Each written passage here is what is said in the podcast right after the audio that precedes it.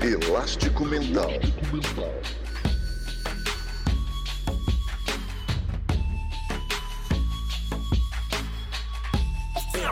Elástico Mental. Olá, seja bem-vindo a mais um episódio do Elástico Mental, o podcast de cultura da família Café Belgrado. E eu, Guilherme Tadeu, estou aqui, como de costume, ao lado dele, o fenômeno, Lucas Nepomuceno, o Nepopop. E aí, Lucas, tudo bem? Preparado para mais um Elástico Mental? Olá, Guilherme. Olá, amigo do Elástico. Estou preparado, Guilherme. Foram praticamente aí três semanas me preparando para isso. O ouvinte notou que o Elástico Mental teve mais um hiato. Alguns temeram pelo pior, Guilherme. Tenho que falar isso aqui. Cancelamento. Mas, é, de repente, diferenças criativas, que é algo aí que vem há muito tempo rondando essa, essa dupla. Mas não é ainda a hora da gente se separar, Guilherme. É um hiato. Não porque digamos... a gente não quer, né, Lucas? A gente não tem estrutura ainda para carreira só. É, meio que planejada, meio que forçada por diversos fatores que não são comentados aqui nesse podcast, Guilherme, que aqui é um podcast que a gente não fala de esporte. Então, por algumas inconsequências da vida, o Elástico teve essa pequena, pequena pausa, mas estamos de volta, Guilherme, estamos de volta para falar de coisas, digamos, apetitosas e trazer um quadro que já é conhecido do, de quem acompanha o Café Belgrado, mas que é inédito aqui para o Elástico Mental. O famoso, estamos falando do famoso Pula ou Para.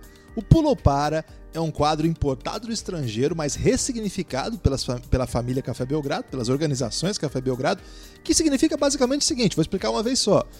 Eu falo um assunto, o Lucas decide se a o gente. O bom, Guilherme, é ah. é que você pode explicar uma vez só e o ouvinte pode ficar voltando até entender. Exatamente. Então eu falo o assunto, o Lucas decide se a gente vai comentar a respeito ou não. Na verdade, quem decide quem vai parar é o comentário da vez, o comentarista da vez. Hoje situamos a estratégia aqui de organização que eu fizesse a condução, porque o Lucas ele tem essa prerrogativa de escolher os assuntos. Lucas, você colocou isso no contrato? Porque eu, eu gostaria também de ter essa possibilidade. Guilherme, quando você começar a responder os e-mails, você vai ter mais direito de palavra aqui no Elástico Mental. Foram muitos? Dezenas, Guilherme. Posso falar essa palavra? Dezenas de e-mails. Dezenas de e-mails. Você que mandou e-mail aí pro Elástico Mental. A gente vai ler os e-mails. Não sei se todos, porque agora foram muitos. A gente avisou desse perigo. Então, daqui a pouco, no intervalo, não tem comercial, né? Por enquanto, nosso, nosso departamento de comercial ainda não conseguiu colocar é, jingles aí nesse intervalo. Então, ficam os e-mails mesmo. É o, o retorno do e-mail. O e-mail tá voltando muito forte. Mas antes disso, Lucas, a gente precisa de explicar para o nosso amigo ouvinte que já viu no título do e-mail, no título do e-mail, não, no título do podcast, qual é o tema de hoje. Tem aí o ponto de partida? O ponto de partida, Guilherme, é um ponto de partida delicioso para quem gosta de cinema, para quem gosta de grandes filmes, para quem ficou impactado com esse filme maravilhoso, Matrix, Vamos falar Matrix aqui, Guilherme? A gente vai falar Matrix, né? Não, falar Matrix é quem fala yoga. Poxa, mas eu falo yoga, velho. Então, Agora você me deixou no sinuco de bico. Matrix. é, Matrix chegou em 99, mudou o cinema, mudou a história das pessoas, Guilherme, mudou todo mundo. Matrix é realmente um filme geracional, né, que impacta toda uma geração.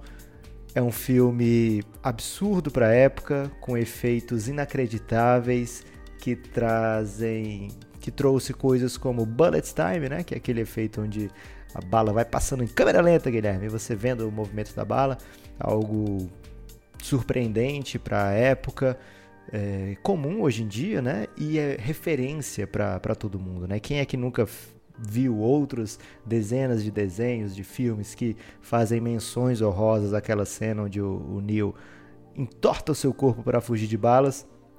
Será que é spoiler, Guilherme? Todo mundo viu Matrix? Não, pode falar. Filme, acho que a reclamação de acordo com spoiler tem, tem a ver assim com coisas que são muito quentes. Por exemplo, saiu ontem, você não pode falar.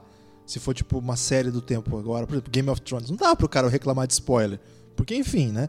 Agora, filme que já foi lançado em 1999, se a pessoa reclamar. E é uma, é uma trilogia, né? Daí nas, os anos é, sequentes lançaram os outros volumes. A pessoa não pode reclamar de um negócio desse, Lucas. Aí significa que a pessoa está afastada aí da sua existência.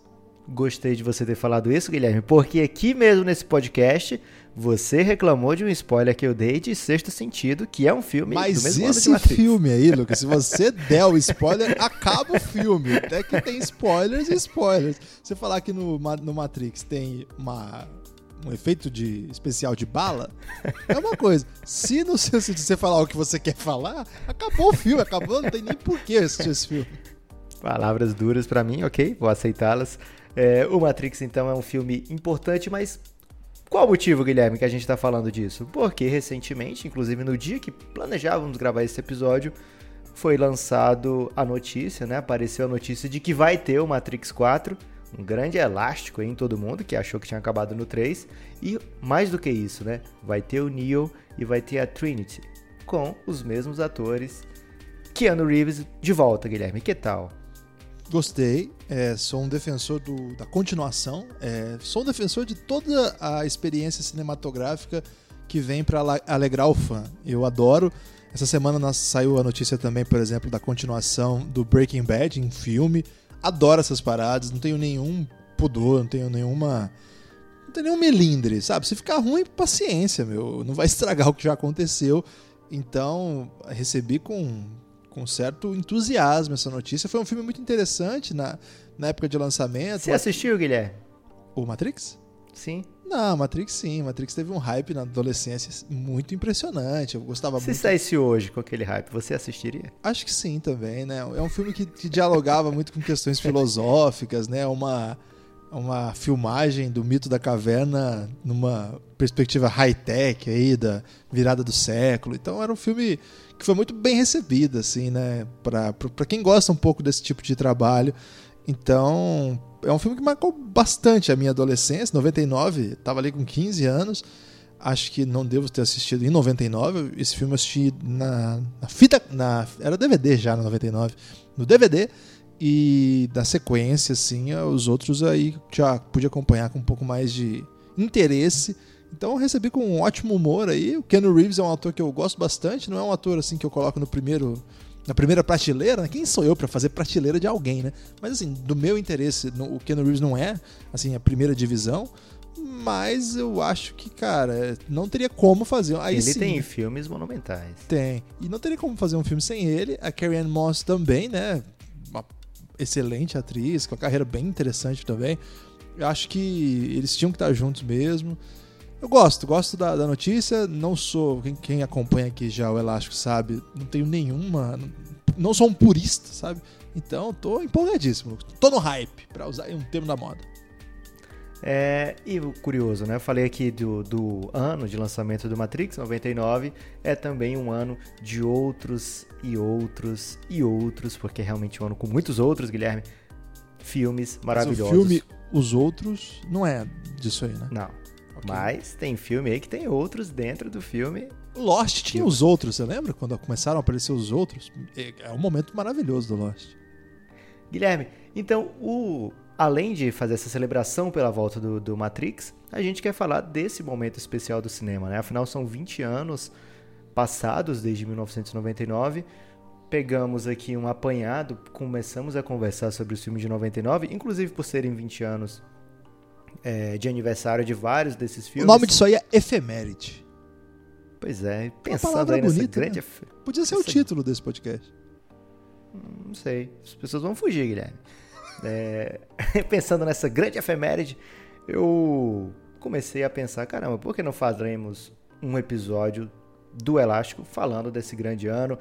Outros meios de comunicação, bem mais sofisticados que o nosso, Guilherme, como The Ringer, um site que a gente adora acompanhar, que fala de cultura e esportes.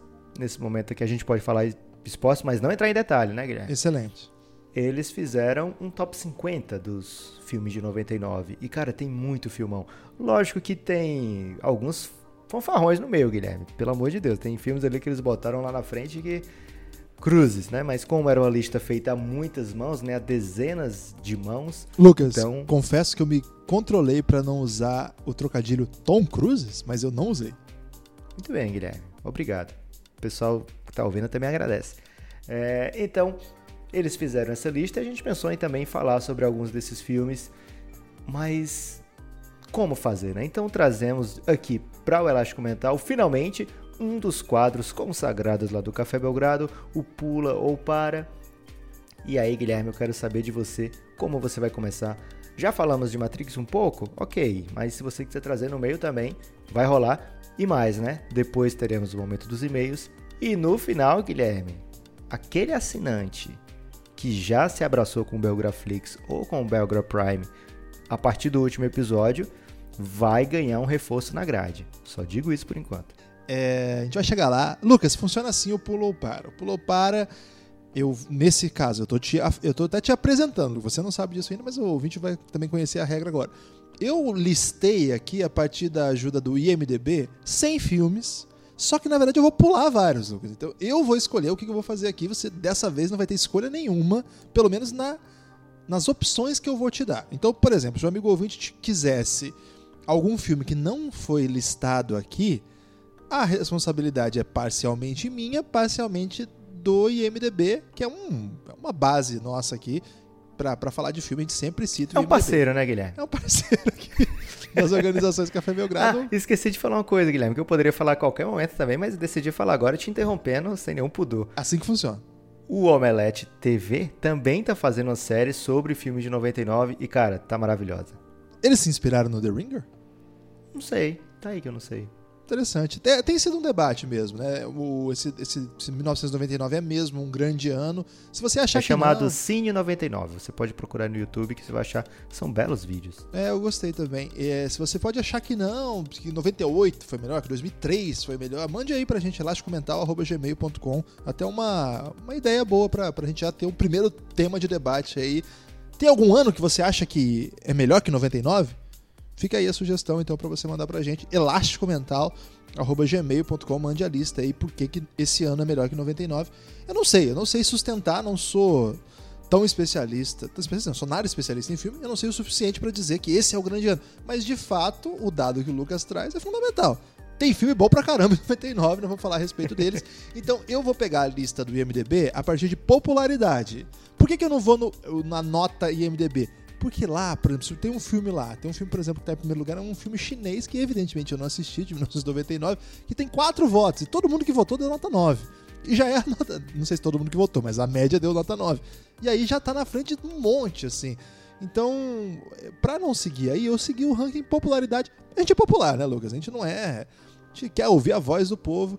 Então, eu peguei o top 100 do IMDB, evidentemente que é, vai existir ausência, sobretudo filmes não americanos vão ficar prejudicados nesse item. O cinema brasileiro, por exemplo, tem coisas interessantes. De repente a gente pode até falar alguns brasileiros de 99. Fica para para sugestão aí, para reflexão daqui a pouco. Mas eu vou seguir aqui, vou pular alguns que eu acho que não merecem. Não é que não merecem. Também tem tempo, né, Lucas? Tem hora do, dos comerciais aí que nós temos que entregar. Inclusive, Guilherme, você explicando aí, já podíamos ter falado uns três filmes. É, mas, Lucas, a explicação é o fundamento de qualquer coisa. Então okay. vamos lá. Eu vou falar um filme, você diz se eu devo parar ou não, e aí a gente comenta. Vamos lá?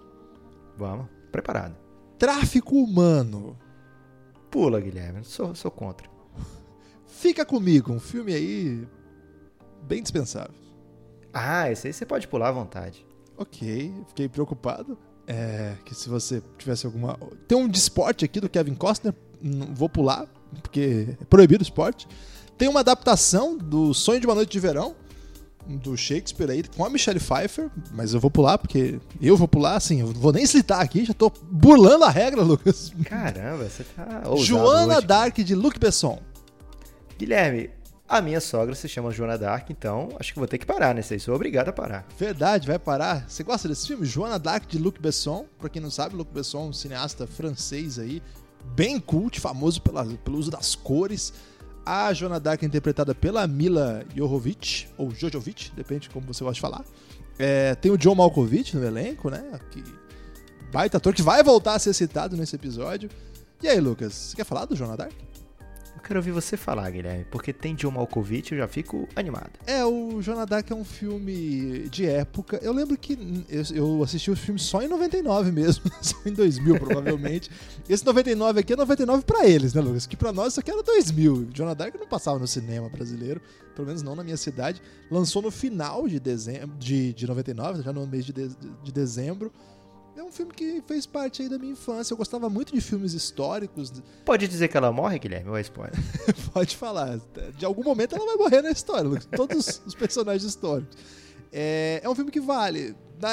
A minha memória de hoje, hoje eu não, não, não, era historiador na época ainda, então não tenho a menor ideia do que se faz algum sentido historiográfico, que eu não me lembro mesmo. Mas a memória que eu tenho desse filme é de um filme que me agradou bastante, assim, era um filme muito comovente, é uma história clássica, né? Uma história que vale a pena acompanhar. Acho que até vale reassistir. Vou colocar na minha lista aqui, Lucas. O IMDB não dá nota legal para ela não, 6.4. Posso continuar? Inspetor Bugiganga. Caramba, eu adoro Inspetor Bugiganga, mas esse filme aí eu pulo tranquilamente. Ah, vamos lá, seguindo aqui a lista, pulando aqueles que eu achar necessário pular, porque eu sou desses. Salt Park, maior, melhores sem cortes. Nah, pula, Guilherme. Você não gosta Caramba, Salt Park? eu tô triste porque eu tô pulando tudo, Guilherme. Fico com pena aí, de repente, de um ouvinte que queria ouvir a nossa ou a sua, que a sua é bem mais bela, sua voz falando de South Park, mas, cara, bem melhor o desenho do que o filme. Estigmata.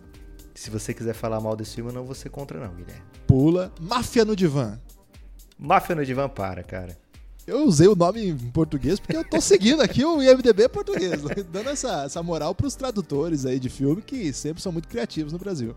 É, porque o nome desse filme é Analyze This, se eu não me engano, e é com Robert De Niro e Billy Crystal, né, que é o cara da, da Harry Sally.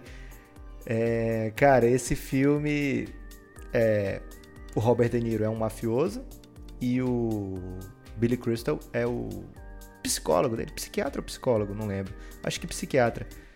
E é lógico que o, o mafioso é loucaço. É uma comédia. Eu acho que a minha irmã, que é psicóloga, não vai curtir tanto a parte, é, digamos, técnica, aplicação técnica aí do, dos preceitos do Billy Crystal. Mas, enquanto comédia, eu acho que funciona, cara. Você curtiu esse filme? Eu curti, mas assim, agora lembrando desse plot aí, é o plot dos Sopranos, né?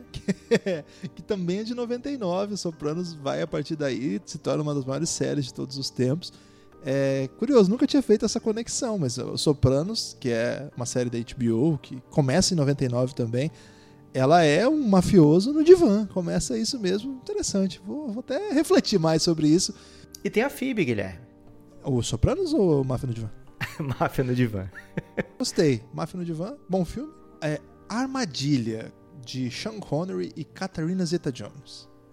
Cara, todo filme da Catherine Zeta-Jones eu fazia questão de assistir, porque... Era Crush? Não. Guilherme, pensa aí, qual o nome mais legal do que Catherine Zeta-Jones você É difícil. Conhece? Não tem, é Não difícil. tem, cara. Não tem nenhum filme melhor, nenhum nome melhor do que Catherine Zeta-Jones.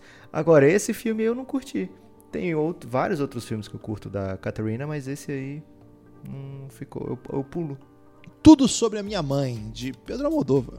Guilherme, eu não conheço esse filme. Você quer falar dele? É, eu nunca fui muito fã do Almodóvar, não, pra, pra ser sincero. Mas esse filme eu até acho interessante. Dos filmes do Almodóvar, hum, acho que é um dos que eu gosto até. Mas não tô afim de falar de Almodóvar aqui, não. Já, já fico com fama aí de, de sei lá. Gigolou por acidente. Gigolou por acidente. É, Guilherme, é um, Rob Schneider. Um, agora são pedras. Não, é um caminho pedregoso pela frente. Porque acabamos de passar de Almodova, pulamos vários filmes e eu tô aqui tentado a falar de Gigolô por acidente. e MDB coloca, olha só, cara, só pode ser sacanagem. Coloca na posição 69, Gigolô por acidente. Mas vou me conter porque temos ouvintes. Recebemos muitas palavras duras nos e-mails, Guilherme. Eles são, então, eles, nossos ouvintes são muito críticos, Lucas. Então, vou pular é, por conta de medo, temer realmente os próximos e-mails. Noiva em Fuga, de Julia Roberts com Richard Gere. Esse não pode pular. Esse não pode pular. Tem todo sentido esse filme ter sido lançado, ter sido muito é, comercializado porque essa dupla, Richard Gere e Julia Roberts, fizeram Uma, Uma Linda, linda mulher, mulher. Puta merda. Que é um filme que, além de ser maravilhoso, é um filme que os. É, uma, é uma, um conto de fadas moderno. É, é um conto de fadas moderno e bem moderninho pra época ainda, Guilherme. E outra coisa, é que os tradutores traduziram com o nome original, então isso aí já mostra a força desse filme, né? É, mas Noiva em Fuga ficou bem abaixo. Palavras é. duras, eu, eu, esse argumento me tomou um elástico aqui. Eu achei que você estava indo num caminho assim de. Esse filme foi. E aí você já mandou palavras duras. É, porque você espera dessa dupla. Primeiro, né? Tá lá em cima a barra. Você tá esperando algo sinistro vindo desses dois, né? Tá esperando mais um épico, mais um filme que vai marcar a vida de todo mundo e tal. Mas se você pegar os filmes de Julia Roberts, se pegar os filmes de Richard Gere, Noivo em Fuga não vai aparecer com palavras doces na maioria dos casos, Guilherme. Ok. Vamos lá, seguindo aqui. O Mundo Você de... não quer dar o seu hot take nele? Não, tá, tá, tá, acho que você foi bem. O Mundo de Andy, um filme do Jim Carrey que ele faz o histórico, né, personagem, o histórico comediante Andy Kaufman, né? Esse filme foi muito eu, eu, nem sei se eu posso falar. Eu posso falar alguma coisa? Você quer falar? Pode falar. Eu paro, Guilherme, só para você falar. Só, eu então, eu vou falar uma frase só. Esse filme, na época, foi muito bem recebido porque foi um papel diferente do Jim Carrey, né? O Jim Carrey tava com aquela fama de ser um humorista monumental, que fazia muita careta, muito caricato mesmo, e ele é. Máscara, Ace Ventura. Isso, e aí ele vem com um papel muito profundo de um comediante, né? Esse filme, pô, gostei bastante. Mas pode pular, agora que eu já falei isso aí. Guilherme, todo filme sobre comediante é triste, cara, você já reparou? É verdade. E agora. E tem um super-herói aí que vem com um filme novo aí que ele é bem. Ele é pra ser um palhaço ele é muito triste, Lucas. e depois ele mata todo mundo. Spoiler. Caramba, palavras duras. 8mm de Joel Schumacher com Nicolas Cage. E aí? 8mm é um, é um filme do Nicolas Cage, um dos filmes de 99, mas se você for ver, ele não chega nem perto assim dos outros thrillers da época, né? Filmes de investigadores e tal. Não curti, Guilherme, eu, eu pulo. Eu falei algumas coisas, mas pulo, olha só quem. Aí, por falar nisso, né? Ele é com o Joaquim Phoenix, o cara aí desse filme que você tá falando aí do herói, que é, na verdade, vilão, que ri muito. O Coringa. E é triste. Um domingo qualquer, não pode? Já pulei. O colecionador de ossos. Cara, a gente tem que falar de um domingo qualquer. Não, pulou, Guilherme. esporte. Esporte pula. Mas você vai chamar de esporte aquilo? Você sempre chama de gincana? tem bola aqui no Elástico é esporte. Colecionador de ossos. E tem bola? Palavras confusas aí, Guilherme. Colecionador de ossos paro. É, colecionador de ossos vem. Esse ano é maravilhoso mesmo, hein? Eu tô, Esse ano é vou falando bom, e vou, vou. Desculpa, fiquei impressionado que eu tenho muito aqui ainda. Guilherme, colecionador de ossos, tá no top 10 desse ano? Nem, do IMDb? Mas assim, hum, tá, tá muito longe. é tipo em que número? 60. Caramba, daí você vê a profundidade desse ano, 99. Cara, Colecionador de Ossos é um filmaço com Denzel Washington, Angelina Jolie. É, e ainda é naquele estilo, né, de Seven, naquele um thriller, um filme empolgante. O Denzel Washington tá debilitado no filme. É um filme maravilhoso, né, Guilherme? Muito, muito bom. Muito, foi legal separar. Seguindo, Detroit Rock City. Não faço ideia de que filme é esse, Guilherme. Ah, então pula, mas a galera curte pra caramba esse filme aqui. É... Vou pular. Três Reis. Para esse, por favor. Três Reis, eu vou parar porque tem George Clooney, cara. George Clooney, Mark Wahlberg, Spike Jonze, que é um vai brilhar pra caramba nesse ano daqui a pouquinho, fazendo três soldados aí da, da guerra do. Não, acho que o Ice Cube é um dos soldados. O Spike, o Spike, o Spike Jonze só aparece. O Ice Cube é o terceiro soldado, é isso. Cara, eles fazem três soldados na Guerra do Golfo. No, cara, é incrível, é incrível esse filme. Eu gosto muito. Na época eu gostei muito, vi algumas vezes depois. Muito legal, fica essa dica aí. É um filme que não, não sei nem se tem nas plataformas aí de streaming, nunca vi, nunca me sugeriram nada. Esse filme vale, gente. Se você não tiver nada para fazer aí, tenta encontrar esse filme. Três Reis Pô, gostei demais de lembrar desse filme. Não lembrava desse filme, nem passava pela minha cabeça e apareceu aqui na lista, Lucas. Esse ano vai ter dessas coisas, Guilherme. Vamos lá, seguindo aqui, o 13º Guerreiro, com Antônio Bandeiras. Guilherme, esse ano tem muito filme de guerreiro pra eu parar nesse aí. Pode pular. Você não gosta do Antônio Bandeiras? Tem uma coisa contra? Ou eu adoro o Antônio Bandeiras, mexicana? inclusive no filme que ele faz com a Catarina Zeta-Jones. Aquele filme é demais. É mesmo? Que é A Máscara do Zorro. Esse Mas... filme é bom mesmo. Mas esse aí pode pular. Vamos lá então, Nunca Fui Beijada, de Drew Barrymore. A Drew Barrymore tá passando por um momento difícil, Guilherme, então eu vou pular em respeito aos sentimentos dela. Fim dos Dias, de Arnold Schwarzenegger. Aí eu sou contra, parar pra Schwarzenegger. tá bom, vou pular. Meninos Não Choram, de Hilary Swank, ganhou Oscar aí por isso. Poxa, tem que parar, né, velho? Hilary Swank, ela é envolvida num dos maiores debates da TV internacional, você sabia disso? Não, tem isso, é? Num episódio de The Office, existe um debate que divide o escritório inteiro. Hillary Swank. Não lembrava dela. É hot ou não? E Quem aí, ganhou o debate? Metade do, do escritório achava que sim, metade achava que não. E aí estava esse debate, um impasse incrível. Mas aí, de repente, o Michael Scott, que tinha passado o dia fora, olha para a parede, não tá sabendo nem que tá, tem o um debate, aí fala: Caramba, isso é hot, hein? E aí, quem é hot ganhou. Ok. É. Spoiler, é. Guilherme, você me fez dar spoiler do The Office. Vamos lá. É, o Informante. Tá, com... mas você não vai falar do filme? Porque a gente parou pra falar do filme, não da Hilary Swank. Não, é um filme pesadíssimo, né? Pesadíssimo. É muito, muito interessante, assim.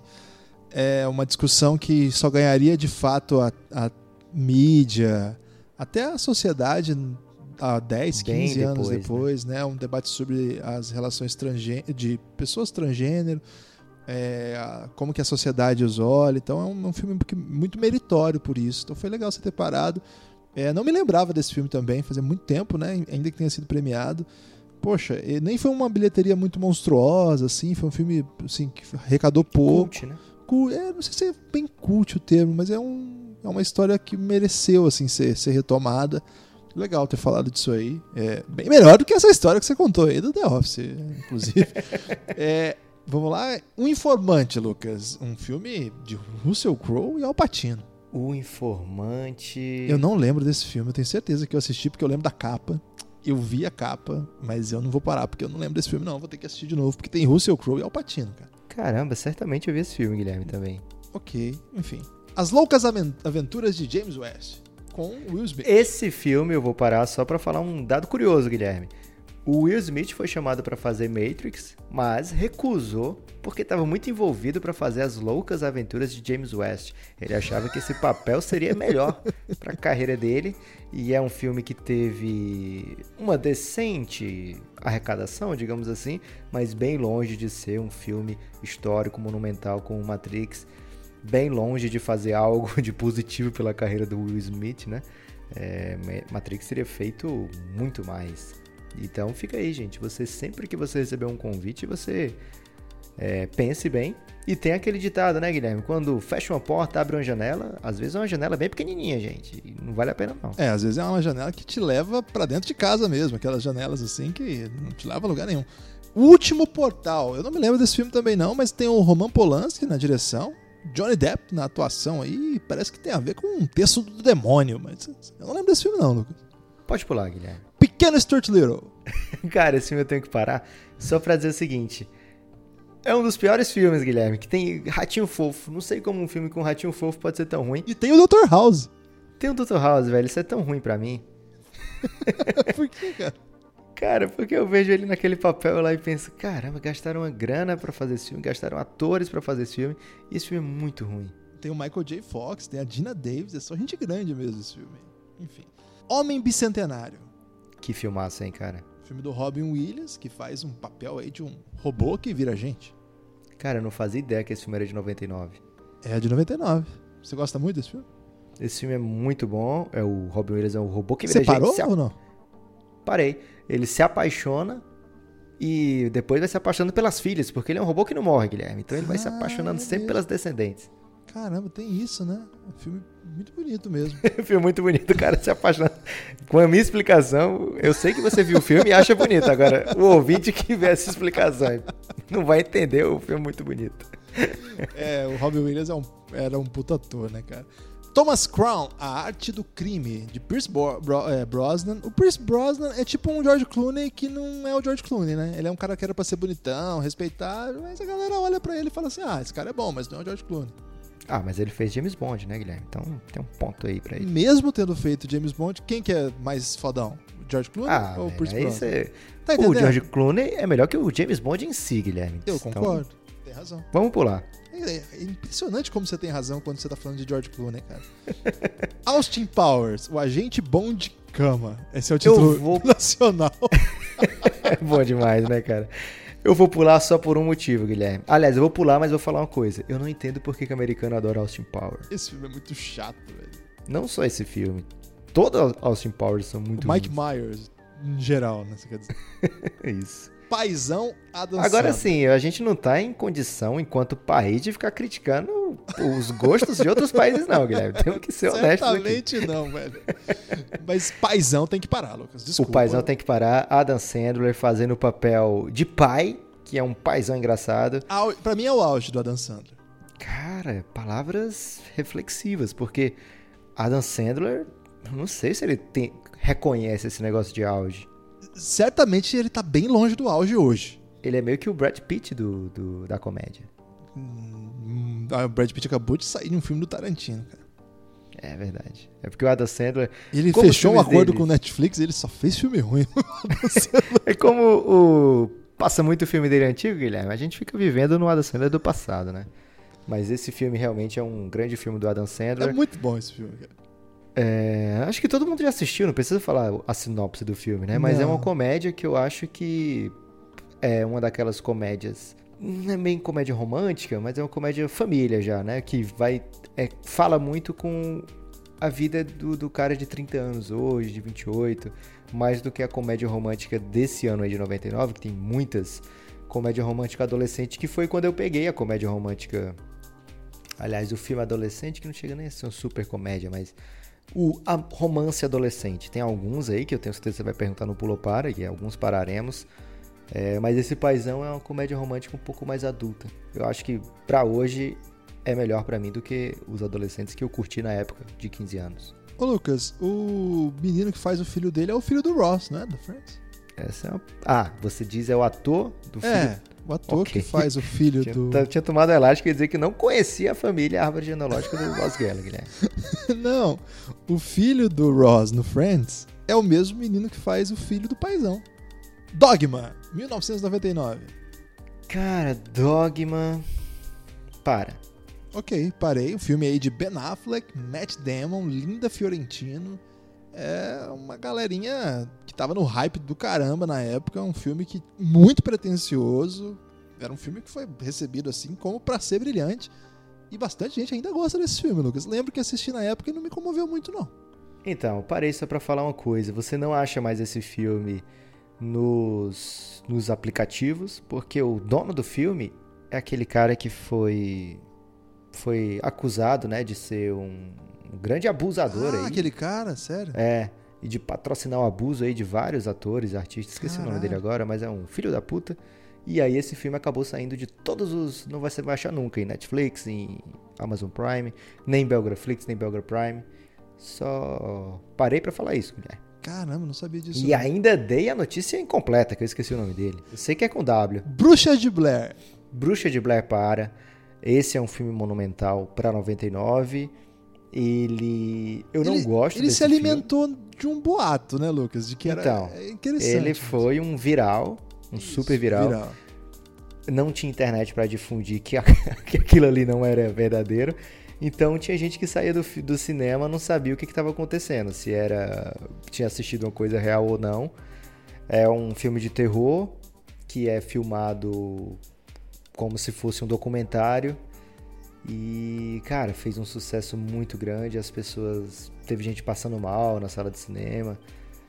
É um filme que marcou a época, Guilherme. Eu Parei por isso. Não é um dos filmes que eu gosto mais, não é um, um super filme pra mim entre os melhores de 99, mas reconheço que historicamente esse filme se posiciona como um dos grandes da sua época. Quero ser John Malkovich.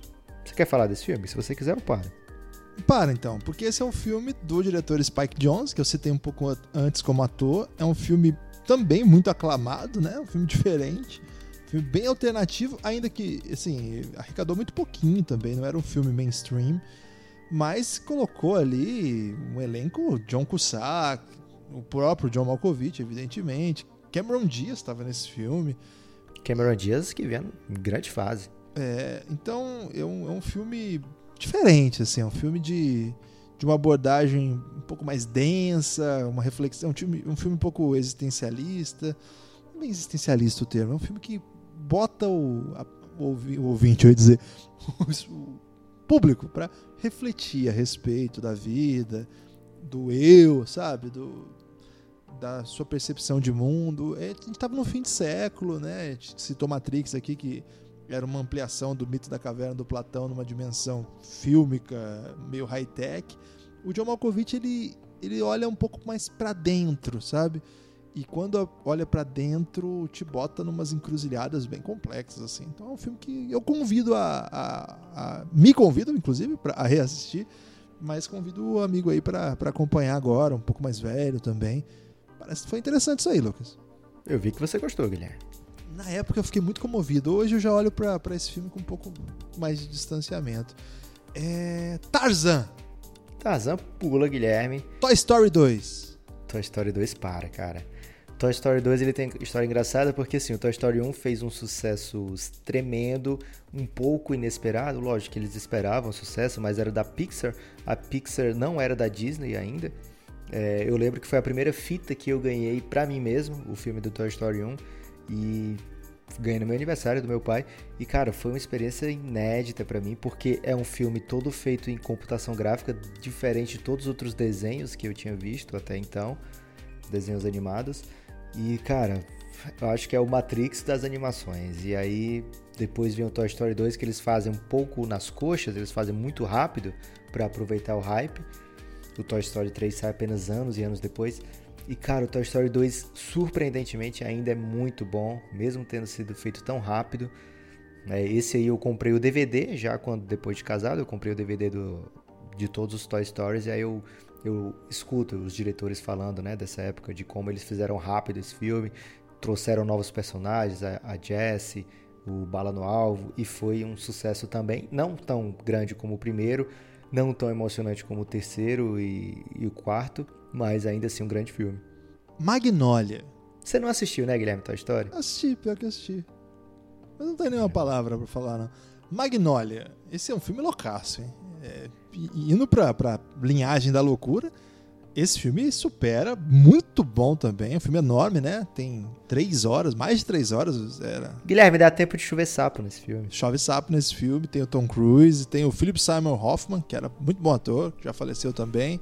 Já falamos, pulei, falei, talentoso Ripley. Eu queria parar, Guilherme, no Magnolia, só para dizer ah, o seguinte. Okay. É mais um filme de, curiosamente, né? Fala algo como uma realidade alterada para agradar os humanos, né? Como esse assunto estava em alta, digamos assim. Uhum. Talentoso Ripley, pelo contrário, é um filme que tem uma realidade terrível, Guilherme. E que a própria pessoa do filme altera a realidade sendo um grande golpista assassino. Olha o elenco, cara. Matt Damon, Gwyneth Paltrow, Jude Law. Kate cara, Blanchett também. Kate Blanchett. Caralho. É um super elenco. É um filme Imagens que... lindas, né? Na Europa, assim. Belíssimas. É um, um filme que... Não, não sei porquê, Guilherme, mas eu não sei se com você acontece isso. Eu sempre torço pelo Matt Damon no filme. Qualquer filme que é. E aí tem filme que ele é um grande filho da puta e eu fico sem saber o que fazer, Guilherme. Isso você é passa um por isso? Da puta. Não, não tenho tanta simpatia por ele assim. Tinha o Philip Summer Hoffman nesse filme também. Cara, nesse filme e naquele outro que ele faz com o Leonardo DiCaprio, é... qual é o nome? Os Infiltrados? Não. Pode ser. Acho que é Os Infiltrados. É, cara, eu torço por ele inexplicavelmente, Guilherme. O cara é terrível. Mas a carinha dele é muito encantadora. Você acha tudo isso? Eu acho, cara. Ok, vou aceitar então não tenho tanto carinho assim por ele, não. É, eu gosto muito daquele que ele faz com o Robin Williams, né? O, o Gênio Indomável. Ali eu torço por ele. Eu acho que é por isso. Pode ser. As Virgens Suicidas, filme da Sofia Coppola. Pode pular, Guilherme. Pode pular porque a gente é homem aí não acompanhou isso aí, Lucas. Aí a gente falhou, porque é um filme muito bonito. Tem a Kirsten Dunst. Enfim, vamos lá. 10 coisas que eu odeio em você. Esse tem que parar. É, porque era o que eu estava falando do, das comédias românticas, né? Dos filmes que me marcaram muito naquela época. Filme de adolescente, todo ano tinha um ou dois desses. Esse ano aí de 99 tem esse e tem Ela é Demais. É, são filmes que. Cara, tem até episódio do Café Belgrado sobre esse filme, né? Então é, é um filme que. Não vou dizer marcou época, Guilherme, mas tem o Heath Ledger, que tá numa beleza incrível nesse filme. Muito belo. É, tem outro ator que eu acho brilhante, que é o Joseph Gordon-Levitt. É um Beleza hipster. Tem uma dificuldade de falar. Tem a Julia Stiles, que é maravilhosa. Tá fazendo é, uma série agora. Bem mais ou menos.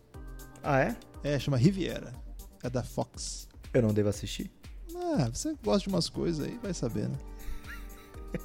então eu queria parar só para mandar um grande abraço para essa gama de filmes que saíram nessa época com esse mesmo roteiro de sempre e as pessoas continuam assistindo, Guilherme. Acho isso impressionante. A Múmia. Pode pular. Um lugar chamado Notting Hill. Cara, esse eu vou pular só porque ah. se eu parar, eu vou passar meia hora falando desse filme. Esse filme é demais, velho. Esse aqui é Hugh Grant no auge. Julia Roberts. Como é que a Julia Roberts fazia tantos filmes, cara? Não sei, ela já falou de filme brilha, dela aqui. Ela sempre brilha, sempre entrega, né? Sempre é maravilhoso. Assim, essa época também, acho que não é o auge da Julia Roberts, porque ela tinha feito coisa bem impactante no começo da carreira, né? Mas vamos lá. Cara, esse filme aqui é muito bem avaliado, não tenho a menor ideia porque Como Enlouquecer o Seu Chefe, com a Jennifer Aniston.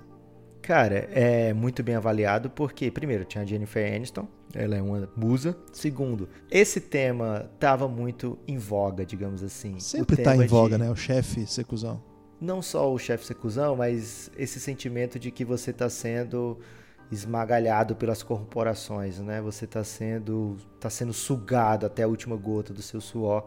E em 99 tem vários filmes sobre isso, né? Que falam sobre isso, sobre essa repressão masculina. Do, é, tem até o nome dessa geração de homens aí, Guilherme, que é, era sufocado no trabalho e usava o consumismo. Olha o Clube da Luta, né? Que vamos ter que falar dele também é, usava o consumismo como arma, uma válvula de escape. Também Beleza Americana fala sobre isso, né? Crise de meia-idade, mas também um cara sufocado pelo trabalho. Então é por isso que estava em voga e é um filme que é diferente porque é de chefe, né? Ou é de comédia. É, e lógico, maltratar o chefe é um, fantasia de muita gente. Star Wars, episódio 1, Ameaça Fantasma, de George Lucas, evidentemente, Ivan McGregor, Liam Neeson, Natalie Portman e grande elenco. Guilherme, esse é o filme que mais fatura, por motivos óbvios, né? Star Wars.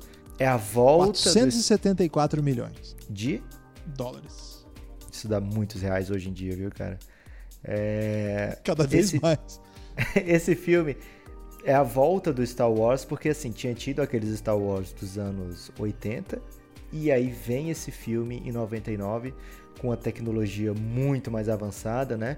E com uma história que eu não sei se é verdade, Guilherme, mas lógico que é verdade, que o George Lucas tinha feito seis, só que o estúdio na época queria gravar do 4 ao 6 apenas. E agora, a partir daí então, depois de um grande sucesso e muitos anos depois, eles iam fazer do 1 ao 3.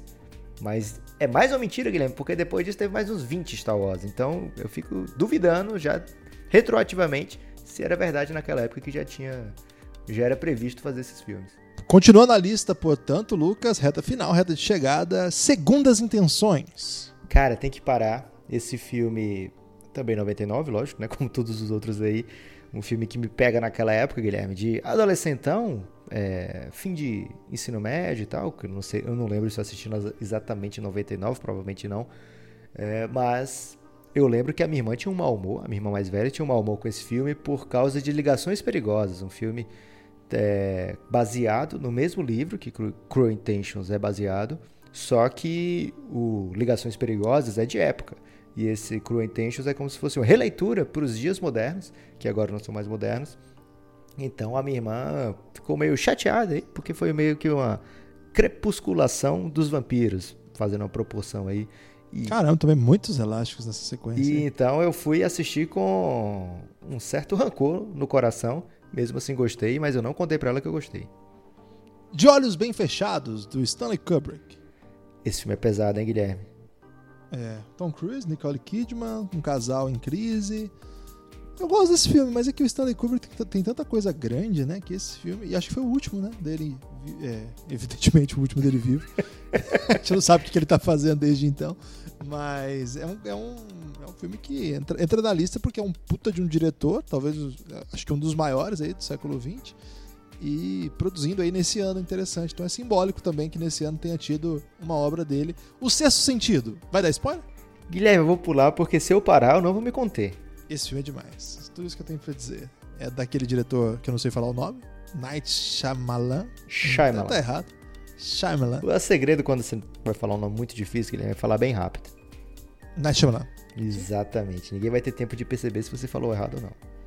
Garota Interrompida, de Winona Ryder. Tem Angelina Jolie também. Você quer parar? Você quer falar desse filme? É, eu gosto desse filme. Acho esse bom. filme é maravilhoso. É, está bom. Espera de um milagre. A Espera de um Milagre, filme com Tom Hanks, que tem um super potente espécime humano, um cara muito forte, que faz muitos filmes, mas que é um anjo, literalmente, nesse filme ele é um anjo. Um filme maravilhoso, Guilherme. Já falamos aqui de filme de rato, em 99. Esse é o melhor filme de rato de 99, disparado. Ok. American Pie. Que levou o nome do filme American Pie, e aí o brasileiro coloca, né? A primeira vez é inesquecível.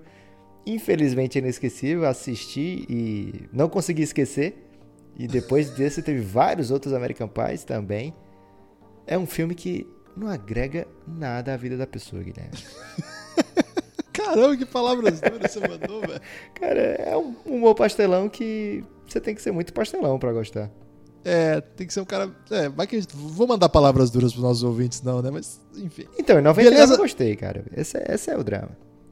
Beleza Americana. Um filme aí que o Kevin Spacey dá um show. É, o Kevin Spacey também, escrotaço, né? É, é Revelou-se. É foda, velho. vão, vão, vão morrendo os nossos ídolos, né? Como tem aquela frase do Batman: ou você morre cedo, ou você vive bastante para se tornar um vilão. Então, é uma pena gostar tanto de Beleza Americana, essa é a verdade.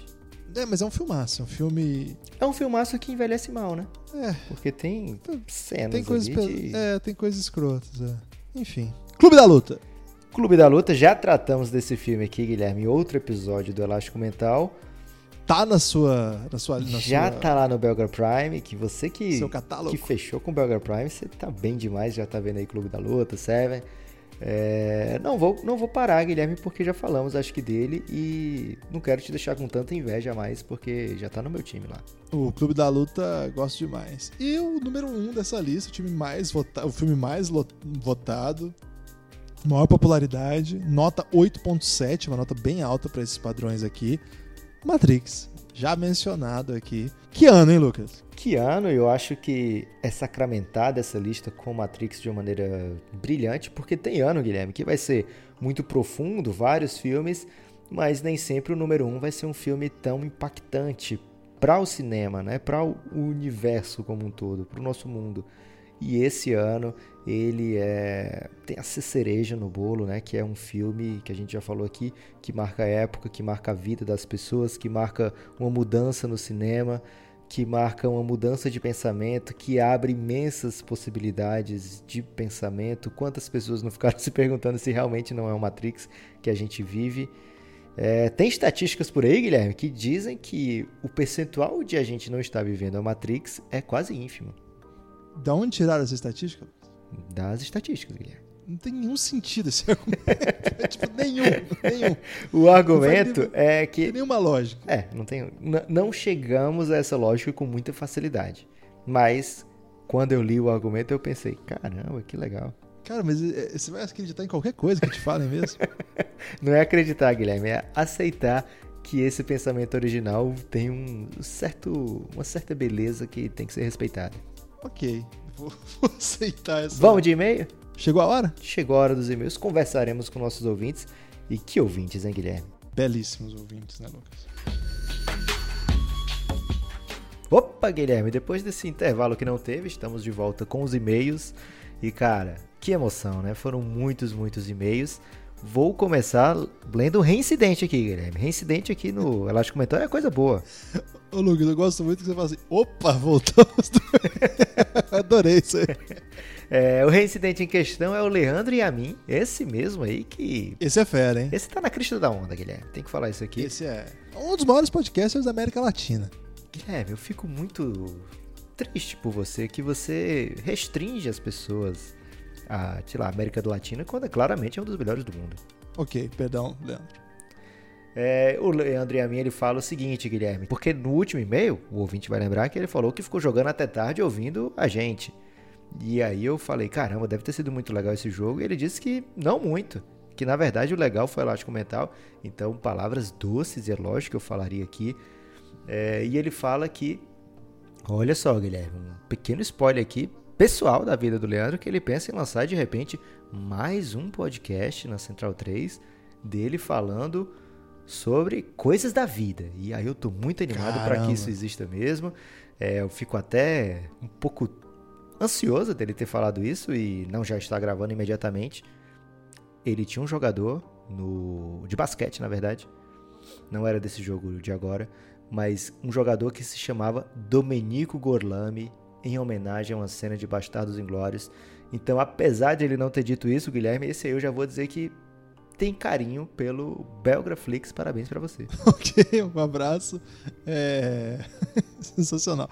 O João Paulo de Castro, Lucas, ele mandou o seguinte: ele mandou um parabéns pra gente, falou que ficou com a minha lista, é, achou a minha lista mais completa, mas achou que faltou Babel, que ele acha um filme lindíssimo. Sobre a questão de séries, enquanto vocês sugeriam séries, percebi o quão, quão defasado eu estava em relação aos conteúdos talvez pelo tempo, que está cada vez mais escasso, acabo ficando para trás das modas da época e assistindo alguma, algumas posteriormente.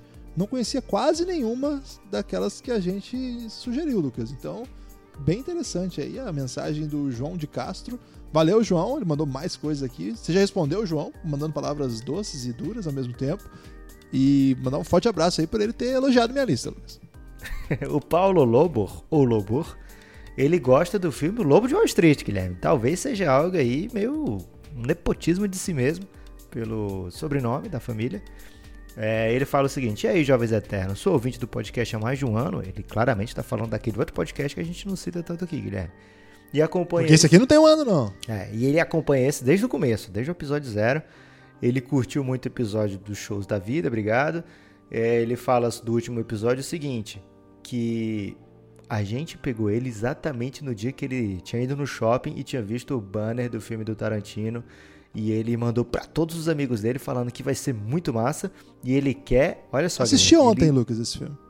Ele exige da gente, palavras aí exigentes, um episódio sobre Leonardo DiCaprio com o mesmo destaque que teve pro Brad Pitt. Então fica aí a intenção dele. Agora tem que dizer o seguinte, Paulo. O Léo DiCaprio já tem Oscar, velho. O Oscar do Brad Pitt é o nosso episódio. O, no filme do, do Tarantino, o DiCaprio brilha. O, o Brad Pitt tem um bom papel, mas eu, eu achei pelo menos que o DiCaprio brilha intensamente. O Luiz manda aqui, imensamente feliz em fazer parte da volta dessa ferramenta tão moderna. Tá falando do e-mail. Se você não mandou ainda, elasticomental.gmail.com. Tenho que dizer que por causa do Clube da Luta e Seven, eu assinaria Biograflix. Ele tá confuso, Guilherme, porque na Excelente. verdade isso aí tá no Biograflix. Ele, ele tá fugindo desses filmes. Né? Será que é isso? Lista, além desses dois, levaria Guerra Mundial e Bastardos Inglórios, que tá no meu pacote. Não falem mal de filme de zumbi. Ele, Guilherme, esse aí claramente queria assinar o Burger Prime, né? Por favor. Meu nome é melhor, Lucas. E a pessoa acima as coisas às vezes pelo nome também.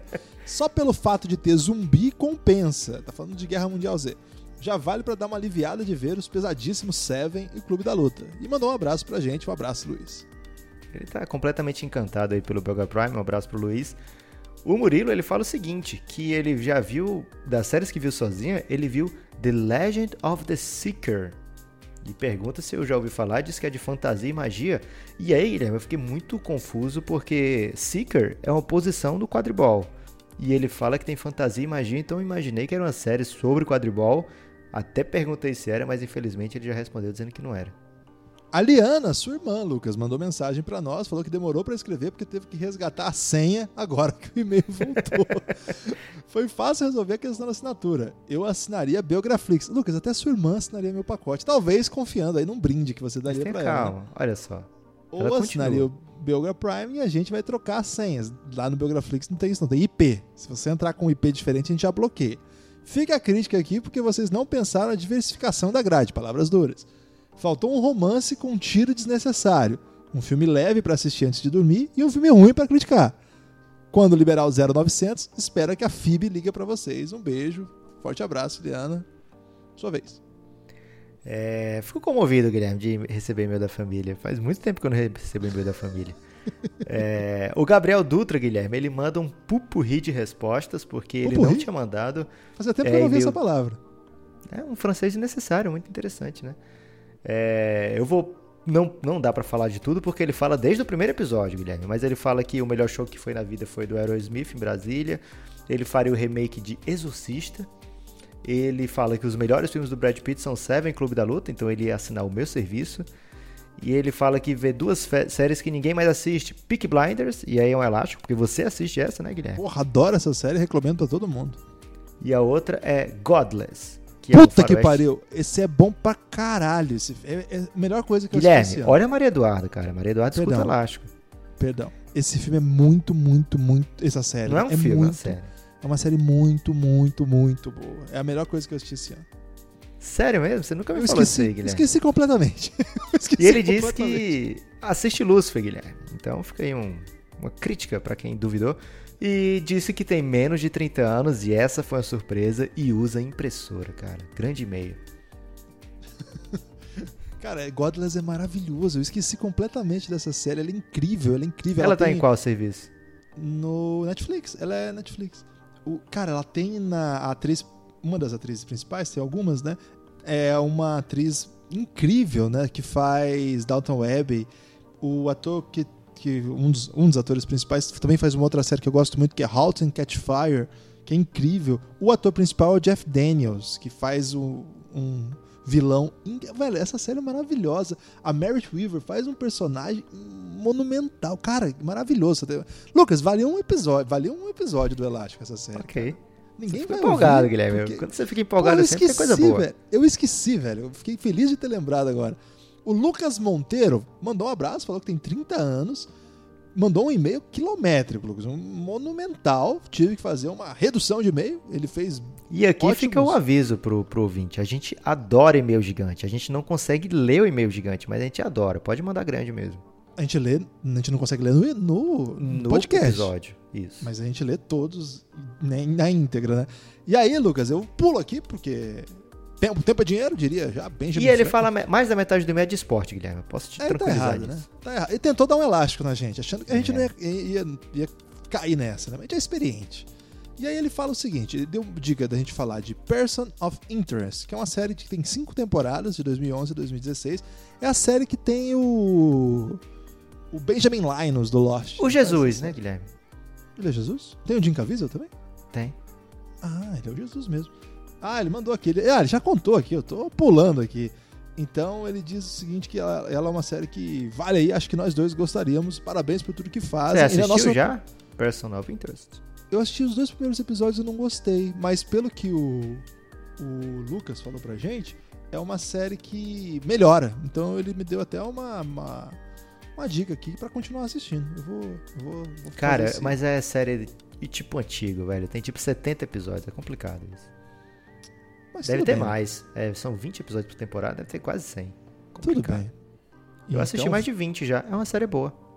Ok. Forte abraço, Lucas. Valeu pela dica. Ah, minha vez, desculpa. É, o Daniel, o Daniel Herrera, Guilherme, ele fala: tô com o Nepopop, o Guilherme tá esquisito. E ele iria de Clube da Luta, Seven, assim? Encontro Marcado e os 12 Macacos. É, ou seja, basicamente o Belga Prime, que além de ser o mais barato, que foi uma grande jogada de marketing, de quebra, ainda é uma grande ódio aos anos 90. E aí ele manda abraços. Mas você vai operar no vermelho, no Belga Prime? Porque se sua vai ser mais barato, eu vou poder escolher mais filmes então, Lucas. Não é assim que funciona não, Guilherme. Ok. O Lucas, o outro Lucas agora, né? Primeiro, agora o Lucas Cortez, Lucas Brito. Lucas Brito Cortez. Cara, é... esse meio é demais dele. Olá, Guilherme Lucas. Fiquei surpreso com o número de Guilhermes que escreveram no último podcast. E para não deixar o Nepopop muito atrás, resolvi que já era a hora de escrever para vocês. Acompanho vocês há bastante tempo no outro podcast. E ele falou assim pula, que num né? episódio de lá eu citei Glow despretensiosamente como uma excelente série para ver com a cônjuge. E ele muito bem se lembra, Lucas, que naquela época não era cônjuge ainda, era cônjuge Verdade. que falava. Não tenho certeza agora, mas acho que ele pode ter mencionado isso após comentar sobre a excelente Dalton Webb, que havia acabado, e aí ele conta a história aqui. Pois bem, falei com a minha esposa e ela não se interessou muito por Glow, mas por alguma razão que talvez fique mais claro ao longo do e-mail, resolvi, porque é um longo e-mail, resolvi dar essa moral e assistir um episódio de Glow. E sendo bem sincero, o primeiro episódio não gost... ele não gostou, só que ele tava de bom humor. Ele usou palavras assistindo. aqui que a Maria Eduarda não quer ouvir. Não, não pode. Então ele fala assim que não é necessário mais do que é, 40 minutos. É nem entendi mais. Não é necessário mais do que ele, do que? Do que o segundo episódio. Beleza, voltei aqui.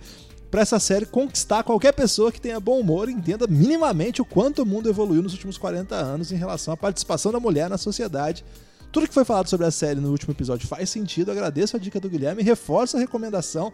E aí ele manda várias coisas maravilhosas aqui, Lucas. É um, um e-mail incrível, lemos com muito carinho, assim. E Você tem que ler essa demais. parte aqui, ó, Guilherme. Agora, em relação à lista dos filmes do Brad Pitt, o Lucas brilhou muito.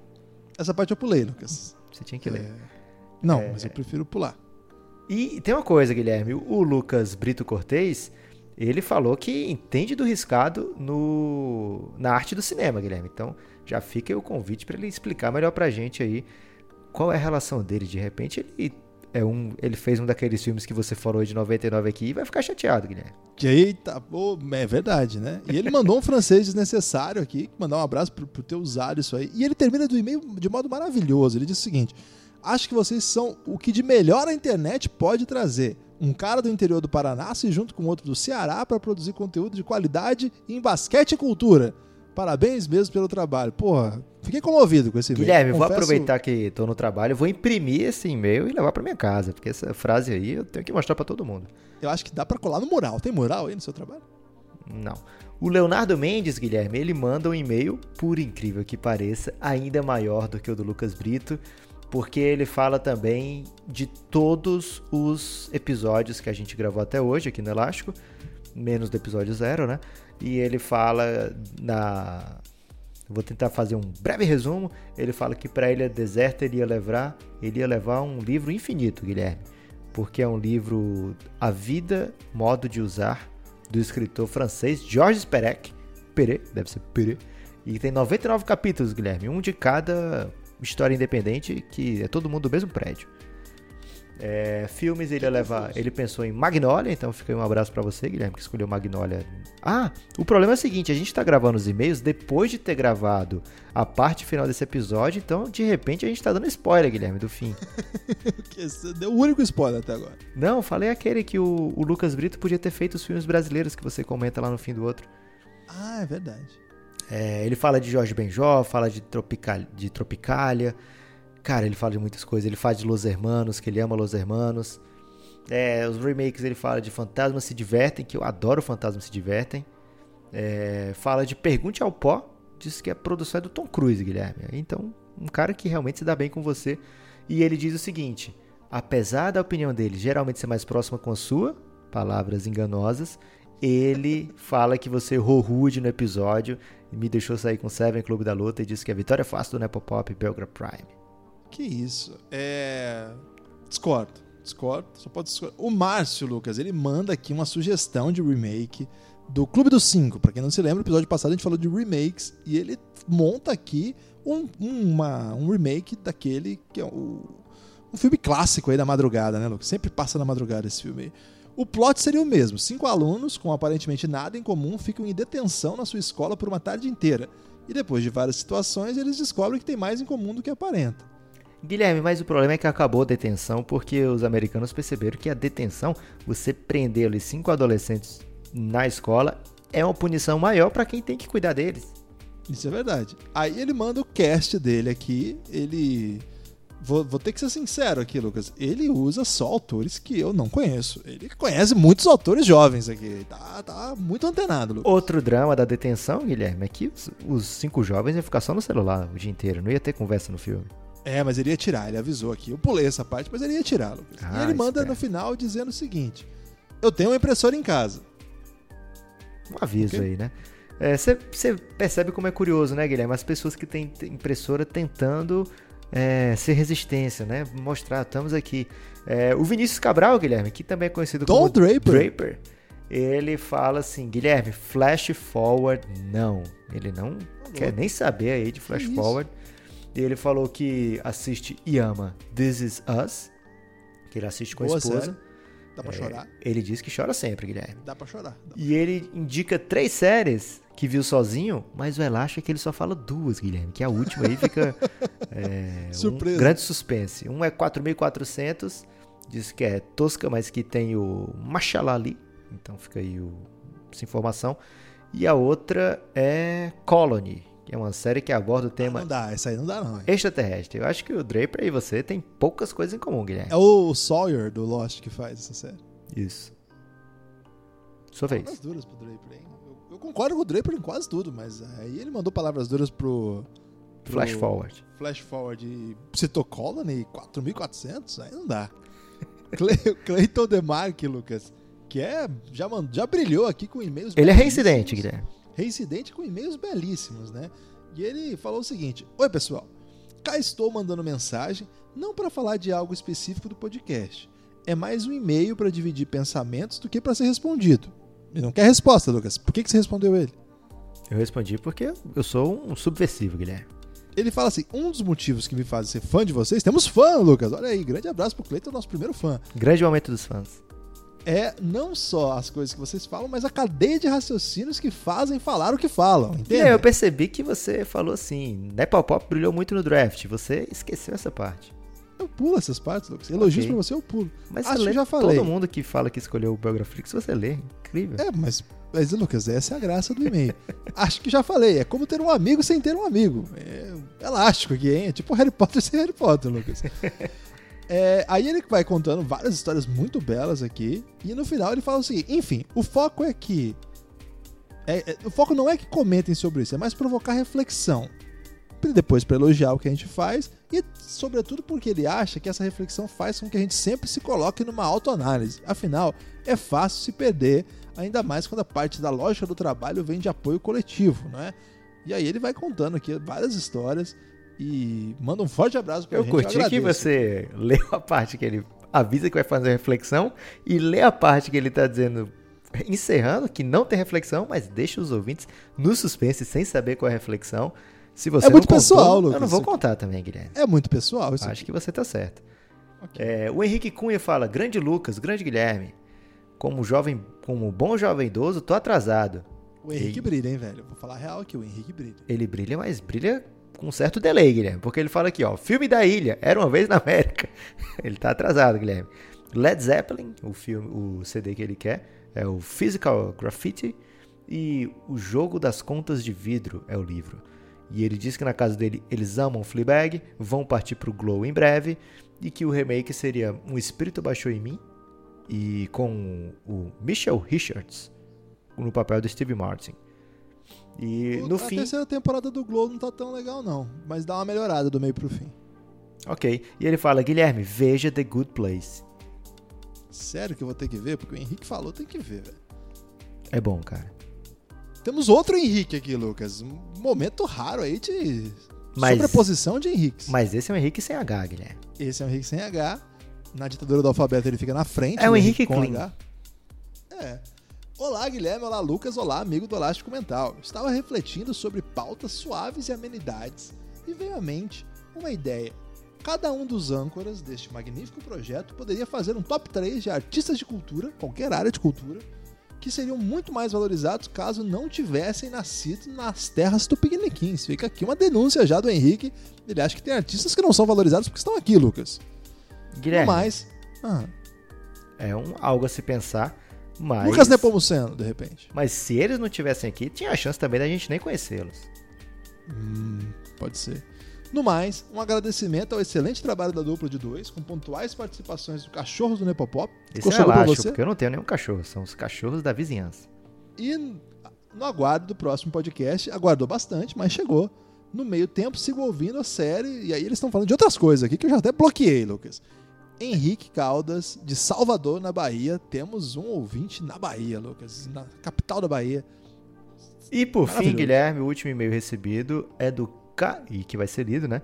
O Carlos Gabriel Arpini. Sabe quem é, Guilherme? O pai da Maria Eduarda. E ah. disse que ela gargalhou com o abraço que eu mandei para ela. Disse que é obrigado mesmo? mesmo? Então vou mandar mais um. Você quer mandar um abraço para Maria Eduarda também, Guilherme? Ô, Maria Eduarda, forte abraço. E ele fala que o top 5 do Brad Pitt dele começa com Seven, segue com Babel, Snatch, Clube da Luta e termina com Era uma vez em Hollywood. Só que não vale, né, Guilherme? Esse aí não podia ainda. E ele já se antecipou, já tinha assistido, já tinha escrevido sobre o filme pra gente. É, disse que ficou demais. E diz uma sugestão: usualmente ouvimos o podcast em paralelo a alguma atividade. Anotar séries e indicações é meio complicado e ouvir de novo mais ainda. O que acham de um e-mail, talvez, para assinantes, com as dicas e links do falado no podcast? Aí ele sofre um grande problema, Guilherme, que é o seguinte: Se ele não lembra o que a gente falou, a gente muito menos, né, Guilherme? Dá a menor chance da gente lembrar isso aqui depois. e se eu for falando o que eu tô falando e anotando, vai acabar o podcast. É, eu vou dizer uma coisa, gente. O Guilherme, ele precisa da minha ajuda sempre para saber o que, que tem no Belgraflix, que ele não lembra, não. A sorte é que eu já anotei. Entre outras coisas, né? Então vamos continuar, Guilherme, esse podcast que hoje tá pegando fogo? Vamos lá. Vamos lá então para a parte, eu não vou dizer que é a parte mais aguardada, porque todas as partes são muito aguardadas do Elástico Mental, até porque da última vez a gente demorou bastante para gravar, Lucas. Então todas as partes foram muito aguardadas. mas chegou a hora aí de definir quais serão. Não vai ser sempre que vai acontecer isso, mas quando tiver filme, a gente pode fazer essa seleção, essa disputa aí para compor os catálogos do Biograflix, falar Flix, que seria bem interessante, Biograflix, que é o meu catálogo de serviço aqui, que tem Bastardos Inglórios, Snatch, Pox e Diamantes, Lendas da Paixão e Benjamin Button, quatro filmes que eu trouxe lá daquele podcast sobre Brad, Brad Pitt. E agora eu vou poder completar essa lista num novo processo de seleção. São quantos dessa vez, Lucas? Serão mais quatro, Guilherme, e aí eu convido o ouvinte a não cair nessa parca tentativa do Guilherme de falar do Biograflix. Não tá tão legal, gente, vamos ser sinceros. Vem pro Belgra Prime, lá já, você já vai ter de cara Clube da Luta, que por sinal não está elegível nesse, nessas escolhas de hoje, Guilherme, porque os nossos nossos filmes, nossas obras que vamos adicionar nos catálogos, eles são exclusivos, então não podem aparecer em dois catálogos. Então, o Clube da Luta não pode ser escolhido pelo Guilherme nesse dia de hoje. Já está lá no Belgrade Prime junto com Seven Encontro Marcado e A Grande Aposta, todos grandes filmes aí do Brad Pitt. E agora vai ter mais, vão, vamos ter mais quatro filmes em cada um desses serviços. Lembrando sempre que o Burger Prime é mais barato, gente. Hum, isso é uma, uma fake news. Vamos lá, Lucas, quem começa? É porque você é um porco capitalista, Guilherme. Quem começa é você, porque. Caralho, tá aí uma ofensa que eu nunca tinha levado na minha vida. É, quem começa é você, porque da última vez eu comecei. Então você começa, depois eu tenho duas escolhas, depois você duas, eu duas e você uma para fechar. Comece. Eu vou, vou seguro. Comece vou bem, seguro. Guilherme. Matrix, Matrix, Matrix. Eu preciso desse filme aqui. Você é... tá precisando do box office, hein? Tá tudo certo aqui. Matrix já entrou na minha lista, não tem nem porque explicar o motivo. Mas, Só Guilherme, isso. da outra vez você não quis escolher 11 Homens um Segredo por conta do, das sequências. Mas o Matrix é, é o chamariz, né? Um filme que você bota ali na capa do seu programa, do seu projeto. Matrix, do lado de Bastardos Inglórios, o cara fala, vou assinar essa porra. Ok. Como eu já tenho muito talento no, no na minha grade, eu vou no, pra mim, que é o filme marcante, o filme estrondoso, assim como Matrix, é um filme que abre um, monte de possibilidades para quem está assistindo, né? E que pega todo mundo, 100% das pessoas de surpresa, o sexto sentido. Eu sei que é perigoso colocar isso na minha grade porque não tem muita gente que vai, ah, deixa eu ver de novo aqui esse filme, porque é um filme que depois que você assiste a primeira vez, fica meio complicado você assistir ter o mesmo ter uma reação parecida com a primeira vez, né? Então vou pegar que, distraidamente aquelas pessoas que nunca assistiram e contar aí com o saudosismo das pessoas de ver, caramba, deixa eu rever isso aqui faz muito tempo que eu não vejo. Quero ver as dicas que tem ao longo do filme, quero ver hum, as pistas escondidas na trama. Então esse é o primeiro filme que eu escolho. O segundo filme que eu escolho, Guilherme, esse já é mais é difícil, difícil, hein? Ficou difícil agora. Porque esses eram os óbvios eu vou jogar um pouco com com a cabeça, né? Da outra vez eu me deixei levar pelo seu jogo e acabei não escolhendo tudo que eu queria. Eu vou então agora na segurança, eu vou de um lugar chamado Notting Hill. Pô, você foi bem, né? É um filme, poxa, com Hugh Grant, Julia Roberts, é um filme que você pode assistir a qualquer momento. Então você vai estar lá zapeando, procurando o que assistir, vai ter lá um lugar chamado Notting Hill. Você tá triste? Bota lá pra ver. Você fica mais leve depois do filme. Tá, gostei. Acho que você foi bem. Não vou. Você tem dois, Guilherme, agora. Não vou criticar suas escolhas, embora acho que as minhas serão melhores, como de costume, né? Eu, eu, eu trabalho um pouco nessa lógica aí de superá-lo nas escolhas. É um tipo de trabalho que eu Guilherme, tenho feito. depois de ter lido os e-mails, eu fico surpreso que você ainda tem essa, essa autoconfiança. Eu não leio os e-mails, tem isso também. Você já atentou aí para pessoas que mandam palavras duras contra você nos e-mails. Alguns eu leio, pra ser sincero. Mentira, eu leio todos sim. Eu só não respondo porque o Lucas é muito rápido e se antecipa a mim. Lucas, eu acho. Eu refleti muito sobre essa escolha, não é uma escolha fácil mesmo. Posso dar uma sugestão? O Pequeno Stuart Little. Esse eu vou deixar de lado. É, vou, vou, vou apostar aqui no nome. Vou, vou, vou pesado aqui. Star Wars. Preciso... Caramba, Guilherme, você tá muito vendido. Você preciso, tem... preciso dos fãs. Se os caras quiserem assistir Star tá Wars. Tá desesperado, Guilherme. Isso é vão, é ter que, vão ter que vir pro meu projeto Biograflix, que já tem bastante filmes intelectuais, né? Bastardos Inglórios, Benjamin Button. Então, acho que o Star Wars compõe com Matrix aí um blockbuster para botar ao lado. É, claro que vai ser difícil, tem que trazer os outros, mas ao trazer o um do Matrix e do Star Wars, eu já te deixo numa situação difícil, porque por que, que você vai querer o 2 e o 3, Lucas? Mas, Guilherme, você sabe, você sabe que quando chegar o momento que você tiver um, dois, três, cinco e seis já do Star Wars, eu vou pegar o 4. Você vai ficar. vai ficar com. Só pra bagunçar. É, vai ficar inutilizado aí. Seu, seu assinante vai ficar injuriado com você, Guilherme. E agora, Lucas, eu vou de Magnolia. Magnolia é bom, hein, Magnolia aqui, porque é um, é um filme bem underground, mas É um filme que você tá pensando assim, você tá num dia que, caramba, eu queria ver uma chuva de sapo. Aí você bota Magnolia, cara. é um filme gigante também. Dá pra todo mundo assistir, parando, que agora as pessoas gostam de séries, né? Então elas podem assistir 50 minutos, blocos de 40 minutos, por exemplo. Magnolia tem Tom Cruise, né? Tom Cruise bonito e Tom Cruise feio ao mesmo tempo. É, um... é tem isso. Guilherme, eu vou de Toy Story não posso ir contra meu coração. Toy Story 2 vai chegar aqui. É o pior dos Toy Stories, o que não quer dizer tanto assim, porque ainda é um filmaço.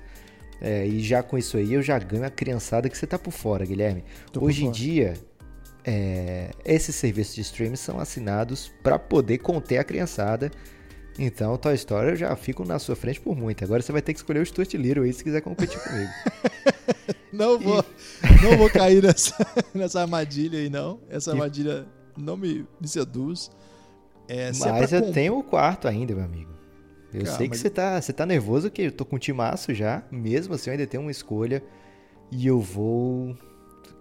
Cara, eu vou ficar um pouco envergonhado dos meus ouvintes.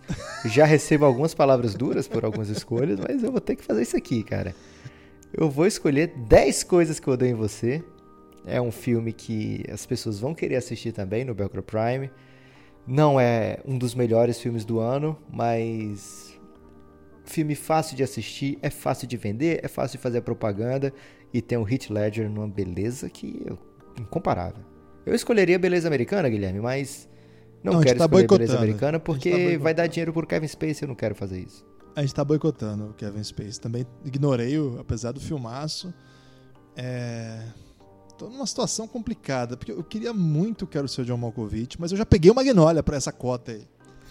E aí eu acho que eu vou numa escolha de nome de novo. Tô com medo de você escolher o paizão, cara. Não vou em paizão. Ufa. É, vou em de olhos bem fechados. Ok, seguro. É um Foi bem. diretor, eu quero montar meu catálogo, né? Eu Mas, Guilherme, eu senti aí um tema Tom Cruise aí no seu biogra... Como é? Biogra... isso, né? Biograflix meu Biograflix teve o Magnolia e teve o De Olhos Bem Fechados. Nicole Kidman brilhando aqui. Na primeira já tem quatro Brad Pitt, eu tô apostando pesado na beleza, né? Então vou aí, acho que tá, tá ok, assim, Você tá com beleza repetitiva, Guilherme. Eu tenho aqui o Heath Ledger, por exemplo, que dá uma quebrada na, na beleza. É, tudo bem. Acabou? Acabou. É, então, não esqueça, amigo ouvinte, de mandar e-mails pra gente dizendo aí que o meu Belgra Prime tá bem melhor do que o Belgraflix do Guilherme. É, mas tente ser educado, tente falar palavras que não deixem o Guilherme completamente ofendido. Quer listar aí o seu? Como é que ficou o seu agora? Você usou? Vou listar, Guilherme. Tô um pouco temeroso apenas por você ter apelado para os grandes nomes, né? Eu sei que tem muito fã de Star Wars, tem muito fã de Matrix, então posso até é, sentir aí um shift, uma mudança nessa sequência enorme de assinaturas no Belgar Prime. As pessoas vão tentar assinar os dois, eu acho. Mas ainda estou com grande vantagem. Eu tenho então Seven, Clube da Luta, Encontro Marcado, a grande aposta do catálogo de Brad Pitt. E hoje foram escolhidos Sexto Sentido, olha só que filmaço, gente. É... 10 Coisas que eu dei em você, Toy Story e, lógico, né? Aquele filme que vai trazer muitas e muitas pessoas amantes do amor, um lugar chamado Notting Hill. Tem isso.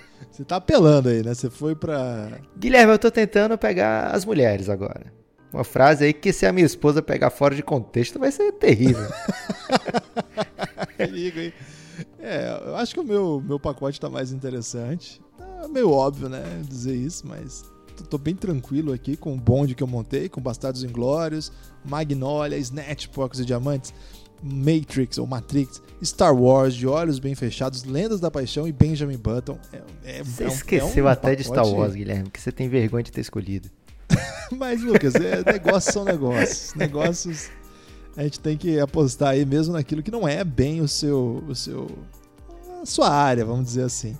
Agora, Lucas, é, eu, eu, havia, antes de encerrar, eu havia prometido uma coisa que eu, eu, preciso fazer esse serviço aqui, que eu não posso prometer as coisas e não cumprir. Posso? Rapidinho? Você constantemente faz isso comigo, Guilherme, mas tudo bem. Filmes nacionais de 99, a gente tem Castelo Ratimbum, que é um filme que eu sei que você gosta. Eu gostava da série do Castelo Ratimbum, mas o filme é lamentável. E o Zoando na TV, da Angélica? Guilherme, era melhor ter deixado na promessa, hein? Mauá, do Paulo Betti. Faço questão de não ter assistido. Babilônia 2000, esse aí o pessoal gosta. Você gosta? Eu não assisti. Esse eu... Agora eu tô temeroso de não ter assistido, esse é bom. É do Eduardo Coutinho, né? O cara sempre brilha. Mas o cinema nacional foi preterido na nossa lista porque o IMDB boicotou. Então, infelizmente. Se você quiser, Guilherme, eu, eu topo você trocar Matrix por esses quatro aí. esse aí, ah, o canal, canal Brasil lá da Globo já levou tudo. o Belgra Brasil. Forte abraço. Bel Brasil. Elástico Mental.